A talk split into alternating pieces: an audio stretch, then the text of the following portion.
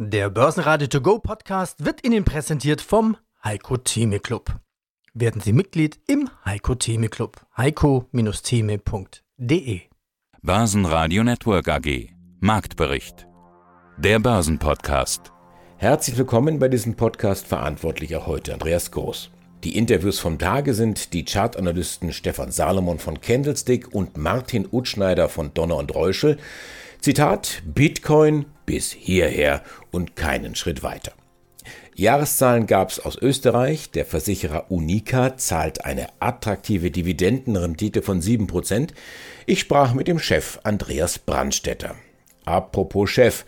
Börsenradiochef Peter Heinrich sprach mit Jonas Enderlein, dem Chef der Solutions AG, und das sind die kompletten Kümmerer zum Thema Dach. Alle Interviews hören Sie in Auszügen in diesem Marktbericht komplett, wie alle Interviews auf börsenradio.de oder noch einfacher in der kostenfreien Börsenradio-App, das Börsenradio für die Hosentasche. Zinsangst AD. Anleger reagierten am Donnerstag entspannt auf die Fed Minutes – es bleibt beim Marktkonsens von dreimal 25 Basispunkten, die dann noch auf uns zukommen. Der DAX macht in der Folge ein paar Punkte gut und schloss mit 15.474 Punkten ein halbes Prozent oder 75 Punkte im Plus. Rückenwind kamen auch von den Bilanzen. Die Unternehmen haben durchwegs erfreulich solide gewirtschaftet im sehr anspruchsvollen Kriegs- und Inflationsjahr 2022. Einen wunderschönen guten Tag. Mein Name ist Martin Utschneider. Ich leite die technische Analyse beim Bankhaus Donner und Reuschel. Grüß Gott nach München, sage ich an dieser Stelle. Ich bin Andi Groß. Nach dem guten Start ins Jahr legt die Hosse jetzt so eine kleine Pause ein. Die führt aber hoffentlich nicht in die börsentechnische Fastenzeit. Ja, ich würde es, vielleicht passt es ganz gut mit der Fastenzeit und nicht, sage ich mal, in den Hungerstreik. Also der DAX hat, du hast es gesagt, Andi, einen wahnsinnigen Run hingelegt. Quasi mit dem 1.11. ging es nur noch nach oben, trendmäßig. Und jetzt haben wir natürlich auch genau das, was vor viele ja auch schon seit Wochen so ein bisschen warnen nicht in die Kaufpanik zu verfallen. Und das sehen wir jetzt auch, dass es richtig war, nicht jetzt noch im Februar vielleicht blind einzusteigen. Der DAX ist immer noch im übergeordneten Aufwärtstrend. Er ist auch im oberen Drittel dieses Aufwärtstrends, ja. Aber er legt jetzt eine Fastenzeit ein. Er hat bei 15.652, da verlief oder verläuft immer noch eine Fibonacci-Projektion, also eine aussagekräftige Widerstandslinie. Da hat er sich jetzt erstmal abgearbeitet und jetzt gibt er ab. Also wir sind jetzt auch hier im Moment nach, kurz nach Eröffnung unter 15.500, 15.450. Also das zeigt auch die Tendenz. Der DAX wird jetzt sicherlich eine Fastenzeit einlegen. Er geht nicht in den Hungerstreik. Also wir haben noch keine Crash-Tendenzen, aber es war gut und richtig und wichtig, nicht in diese psychologische Falle der Kaufpanik zu verfallen und ist es ja auch nach wie vor. Wir haben immer noch eine strategische gute Supportline bei 14.980 und deswegen sage ich mal, um dein Bild aufzugreifen, der DAX fastet, aber er ist noch nicht im Hungerstreik. Auch dieses Interview ungekürzt und in voller Länge bei börsenradio.de oder in der Börsenradio App. Ja, herzlich willkommen. Mein Name ist Stefan Salomon, Chartanalyst und Buchautor der beiden Bücher, das große Lehrbuch der Chartanalyse und das große Arbeitsbuch der Chartanalyse und meine Internetseite www.candlestick.de. Berichte haben heute zum Beispiel die Deutsche Telekom. Die hält Kurs und übertrifft sogar die Jahresziele für 2022. Ich nenne ein paar Zahlen. Der Konzernumsatz wächst um 6,1 Prozent auf 114,4 Milliarden Euro. Der Nettogewinn hat um 55 Prozent auf 9,1 Milliarden Euro zugelegt. Welche Chance steckt in der Aktie? Da muss man ein bisschen weiter ausholen. Man muss ganz einfach sagen, eine ganz einfache Prämisse an der Börse ist ja, dass man Gewinner kaufen soll. Und was ist ein Gewinner? Eine Aktie, die eigentlich im längerfristigen Aufwärtstrend verläuft, wo auch die Kurse über den längerfristigen gleitenden Durchschnitten verlaufen etc. Und das ist eben bei der Deutschen Telekom der Fall. Das heißt also, wir haben hier einen Aufwärtstrendkanal, dessen obere Begrenzung ist das Kursziel. Insofern hätten wir also hier noch weiteres Aufwärtspotenzial. Und wir haben auch einen Kurs, der deutlich über der 200-Tageslinie verläuft. Wir haben also gewisse, ja, schon leicht überkaufte Strukturen. Insofern könnte man sagen, okay, Im Aufwärtstrend ist die Prämisse oder die Grundregel, versuche die Rücksätze aufzufangen. Das heißt, hier könnte man an schwächeren Tagen, zum Beispiel auch im Bereich der 50-Tageslinie, dann wiederum auf sehr kurzfristige Kaufsignale achten. Aber die Grundtendenz ist hier ganz klar bullisch zu interpretieren. Die Luft ist raus bei den Kursspekulationen im Zuge der Endkonsolidierung von Fresenius Medical Care von der Mutter Fresenius. Beide Werte notierten mit großem Abstand am DAX-Ende. Auf Erholungskurs dagegen Siemens Energy. Nach einigen Schwächetagen ist der Wert top im DAX, noch vor Zalando und Infineon. Infineon wiederum profitiert von Nvidia. Die haben nämlich angekündigt, ins Geschäft mit der künstlichen Intelligenz einzusteigen. Und weil derzeit alles gefragt ist, wo KI draufsteht, klettern Nvidia-Aktien zweistellig. Andreas Brandstätter, CEO Unica Insurance Group. Ich bin Andi Groß vom Börsenradio. Schönen guten Tag nach Österreich. Ja, wir sprechen über die vorläufigen Zahlen 2022. Ich fasse sie mal ganz kurz zusammen. 6,6 Milliarden Euro verrechnete Prämien, ein Plus von 4 Prozent. Ergebnis vor Steuern gesteigert um 10 Prozent auf 422 Millionen. Herr Brandstätter, nach dem dritten Quartal hatten wir gesprochen und ich darf Sie zitieren. Versicherungstechnisch ein hervorragendes Ergebnis. Frage. Gilt das jetzt auch fürs Q4 und damit letztendlich dann auch fürs Gesamtjahr? Das gilt für das Gesamtjahr und war so nicht absehbar. Wir hatten in den ersten beiden Quartalen eine große Anzahl an Großschäden. Wir hatten mit 115 Millionen Euro Belastungen aus Unwetterschäden den dritthöchsten Wert der 20 Jahre und müssen, by the way, mit ähnlichen Belastungen aus Unwettern aufgrund des Klimawandels wohl auch in Zukunft rechnen. Aber tatsächlich waren die verbliebenen sechs Monate des Jahres derartig gut im versicherungstechnischen Kerngeschäft, sprich weniger Großschäden, ein sehr gutes, wir nennen es Basisportfolio im Privatkundengeschäft, dass diese exzellente versicherungstechnische Entwicklung unsere Kapitalanlagen, die sehr unter Impairments gelitten haben, mehr als kompensieren konnten und zu einem hervorragenden Gesamtjahresergebnis dadurch geführt haben. Wie haben sich dann eigentlich die Kunden entwickelt oder das Bedürfnis der Kunden? Hat sich vor diesem, ja doch jetzt recht langen Hintergrund einer, einer Pandemie, die sich jetzt wieder abgeschwächt hat, Energiepreise, Inflation, was ja aktuell ist, hat sich da bei den einzelnen Segmenten, bei den Produkten bei Ihnen dann Verschiebungen ergeben?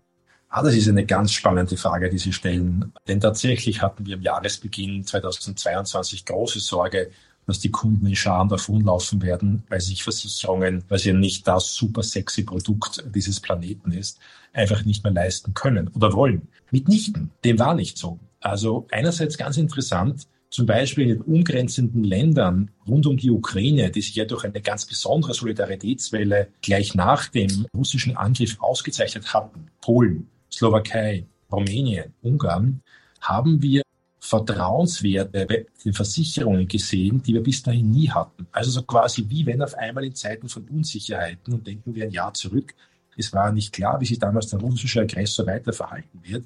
Da haben Versicherungen im Image spürbar zugenommen in allen Umfragen, die wir von den Märkten kennen. Doch sehr überraschend. Und der zweite Punkt, weil Sie Produkte angesprochen hatten, es gibt ganz klar, aber bereits seit 2020 einen großen Gewinner der letzten vier Jahre, drei Jahre. Das ist die private Gesundheitsvorsorge. Das ist sicherlich eine Entwicklung, die mit Corona zu tun hat. Aber die private Gesundheitsvorsorge, gerade in Österreich, das ist das boomende Segment. Es scheint ein bisschen so zu sein, dass Menschen immer mehr darüber nachdenken, ob denn der Staat wirklich in der Lage ist, langfristig ein erstklassiges Gesundheitssystem am Laufen zu halten oder ob es sich vielleicht doch klug wäre, privat zusätzlich vorzusorgen? Also diese beiden Antworten, die kann ich Ihnen geben. Auf der Inflation im Euroraum steht zum Glück nicht KI drauf und deswegen geht sie zurück auf 8,6 Prozent. Das ist natürlich noch sehr hoch und deswegen wird die EZB in gut zwei Wochen die Zinsen noch einmal um 50 Basispunkte anheben. Hallo, mein Name ist Jonas Enderlein. Ich bin Vorstand und CEO der Solutions AG aus dem schönen Potsdam. Schauen wir uns Ihre aktuellen Meldungen an. Es gab ja die vorläufigen Jahreszahlen 2022. Ihre eingeleiteten Maßnahmen im Bereich der Neukundengewinnung wirken. Sie haben ein neues Rekordergebnis im Auftragseingang plus 71 Prozent. Was haben Sie denn 2022 alles erreicht? Also zunächst einmal konnten wir davon profitieren, dass wir bereits im Jahr 2021 mit der digitalen Neukundenvertriebsstrategie begonnen hatten. Wir hatten in 2021, ich glaube, sowas wie 13 Neukunden gewonnen, mit denen wir dann schon in die Bestände gehen konnten im vergangenen Geschäftsjahr. Jetzt haben wir in 2022 30 Neukunden gewonnen. Das soll vielleicht so ein bisschen Fantasie geben, Fantasie ermöglichen, wo die Reise noch hingehen kann in diesem und im nächsten Jahr.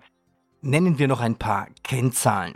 Jahresumsatz 2022 2,9 Millionen plus 44 Prozent. Jahresergebnis minus 1,8 Millionen plus 28 Prozent zu 2021 mit minus 2,5 Millionen Euro. Wie groß ist denn aktuell Ihr Auftragsbestand? Die aktuelle Zahl darf ich Ihnen natürlich nicht nennen, weil wir die noch nicht veröffentlicht haben. Aber ich kann mich dann nochmal auf die Meldung beziehen, die wir am 2. Februar veröffentlicht haben. Der Auftragsbestand für das aktuelle Jahr war zu Jahresbeginn schon 2,68 Millionen Euro. Das heißt, da waren wir schon ganz, ganz nah am Jahresumsatz des vergangenen Geschäftsjahres dran. Und ich kann Ihnen sagen, dass sich das weiterhin sehr, sehr positiv entwickelt hat. Wir hatten ja auch schon am 2.2. gemeldet, dass wir bereits 70 Prozent des Auftragseingangs aus dem ersten Quartal 2022 erreicht haben in diesem Jahr. Das heißt, wir konnten im Prinzip nahtlos an den Trend des letzten Jahres anknüpfen. Also das Jahr läuft. Was sind denn Ihre Ziele für das aktuelle Jahr 2023? Wir hatten ja in der Vergangenheit schon auch einen Ausblick auf das Geschäftsjahr 2023 gegeben. Den halten wir auch nach wie vor noch aktuell, natürlich auch mit einem gewissen Spielraum von plus minus 10 Prozent. Gerade wenn wir größere Reparaturprojekte begleiten, die sich verschieben können, kann es da auch immer zu leichten Schwankungen kommen. Aber der Plan, den wir schon im letzten Jahr kommuniziert hatten, der ist da noch intakt. Und auch dieses Interview ungekürzt und in voller Länge bei börsenradio.de oder in der Börsenradio-App. Bitcoin. Rückblickend wäre ja ein Einstieg nicht verkehrt gewesen, irgendwo im Zeitraum November bis Ende Dezember. Also ich will mal sagen, so eine Art kurstechnisches Death Valley bei 16.000 US-Dollar. Heute stehen wir doch dezent höher bei über 24.000. Genau so ist es. Und da ist es eben jetzt, und genau das ist, was du sagst, Hadi Dadi Wari. Wir sind ja beide aus Bayern, also hätte, täte, wäre. Für die anderen Bundesländer, jetzt ist genau diese psychologische Komponente beim Bitcoin. Das, was man so rausgehört hat bei dir so als Beispiel, hätten wir doch und wären wir doch. Jetzt kommen viele jetzt und sagen, hey, jetzt steige ich ein, jetzt habe ich was verpasst, jetzt möchte ich rein. Vorsicht im Moment beim Bitcoin, das ist das, was ich seit Wochen, Monaten sage. Wir können eine seitwärts, wir können einen Sägezahnmarkt fahren. Wir haben auch ein Golden Cross gesehen, also das Golden Cross aus 38er 100er und 38er und 200er Tagelinie, also die gleitenden Durchschnitte. Der kurze hat die längeren von unten nach oben geschnitten, aber, und jetzt kommt das große Aber, wir haben bei 25.176 eine immens wichtige immens starke Widerstandslinie. Und wer sich jetzt überlegt, einzusteigen, der sollte auch, klar hat man jetzt was verpasst und man hätte und wie, was wäre wenn. Aber wir haben hier momentan den Deckel drauf bei 25.176. Und hier sieht man es auch an den Candles, also an den Tagesentwicklungen. Der Marktkonsens ist im Moment bis hierhin und nicht weiter. Also, wir haben hier einen Deckel. Wenn der überschritten wird, dann kann es einen Push geben Richtung 28.000, 30.000.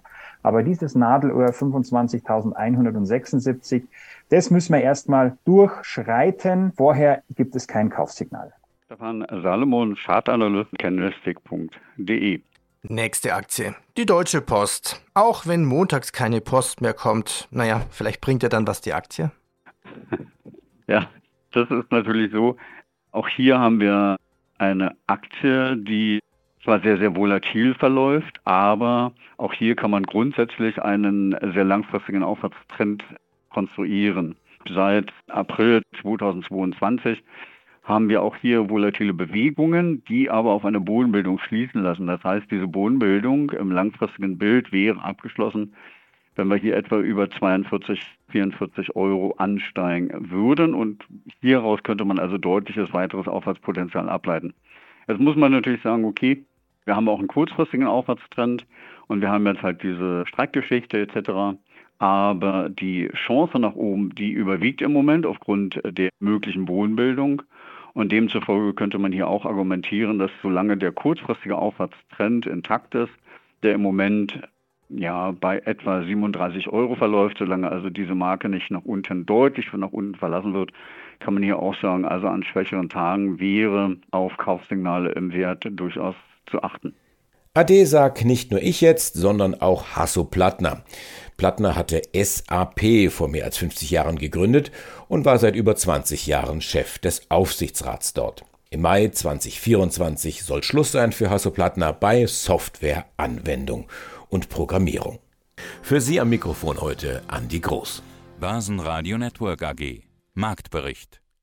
Der Börsenpodcast. Der Börsenradio To Go Podcast wurde Ihnen präsentiert vom Heiko Theme Club. Werden Sie Mitglied im Heiko Theme Club. heiko-theme.de